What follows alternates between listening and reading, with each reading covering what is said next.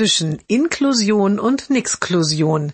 Jeden Montag eine neue Geschichte im Blog von Kirsten mal zwei. Heute?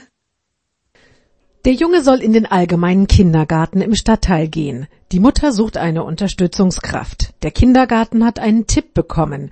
Diese Fachfrau hätten Kollegen empfohlen. Die Mutter ruft dort an. Ja, sagt die Dame, ich bin ausgebildete Fachkraft. Ich finde das auch ganz wichtig, dass man sich mit dem Down-Syndrom auskennt.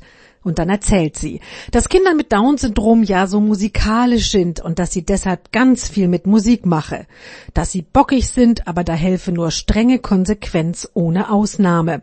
Das sei auch kein Problem, denn die Menschen mit Down-Syndrom könnten ja nicht nachtragend sein, sondern seien seelisch robust und eigentlich ziemlich unkompliziert. Auf das sonnige Gemüt ihres Sohnes freue ich mich schon richtig, sagt sie zusammenfassend. Ähm, Entschuldigung, unterbricht die Mutter. Ich suche eigentlich jemanden, der mein Kind erst einmal kennenlernen möchte. Ja, natürlich, sagt die Dame, das kann ich auch gerne machen. Lassen Sie uns doch nach einem Termin schauen. Die Mutter zögert. Hm, ich glaube, ich überlege es mir nochmal. Aber so eine Fachfrau wie mich finden Sie hier in der Gegend nicht leicht, hört sie noch die Stimme aus dem Telefon sagen. Dann beendet die Mutter das Gespräch.